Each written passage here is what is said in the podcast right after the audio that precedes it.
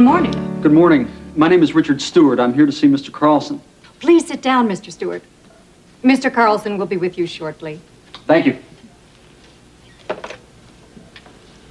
Excuse me, Mr. Carlson, but Richard Stewart is here for his 10 o'clock appointment with you.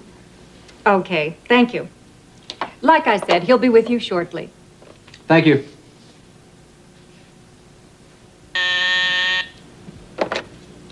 Yes, Mr. Carlson. Yes, sir. He's ready for you, Mr. Stewart. Thank you. In there?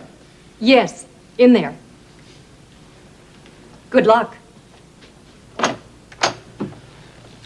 in, come in. This is a crazy morning. Hello, Richard. Hello, Mr. Carlson. Sit down, sit down. Thank you for seeing me on such short notice. I hope you've brought your pictures along. I see that you have. Let's get right to it. We need a new coffee table book. And a book of photos about the United States still feels right. Okay, let's take a look.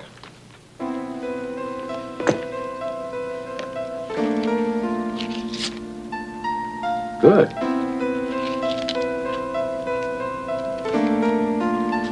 Very good.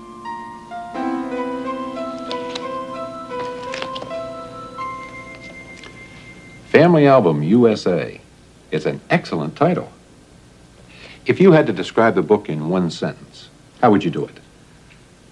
Well, um, I describe it as a book which is um, a portrait of the United States.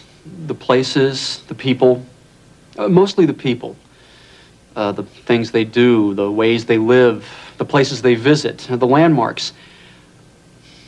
A photographic journey. These are wonderful. These photos in your performing arts section. Carnegie Hall, Lincoln Center. I'm glad you like them. I do, but But there's something missing. You've got a good eye, Richard. You're a terrific photographer. But before I can publish your work, I need to meet with my marketing department. And you've got to do one more thing. What's that, Mr. Carlson? In the section on culture, you've included performing arts centers, but you've left out street performance. The mimes, the musicians, the dancers, in the parks and on the streets. Richard, if you go out and photograph street performances in the city, you'll have it. That is a great idea. The performing arts centers and the street performances. I'll do it. If you do it, I'll publish your work. Are you serious? I've never been more serious. When do you think you can return with street performances?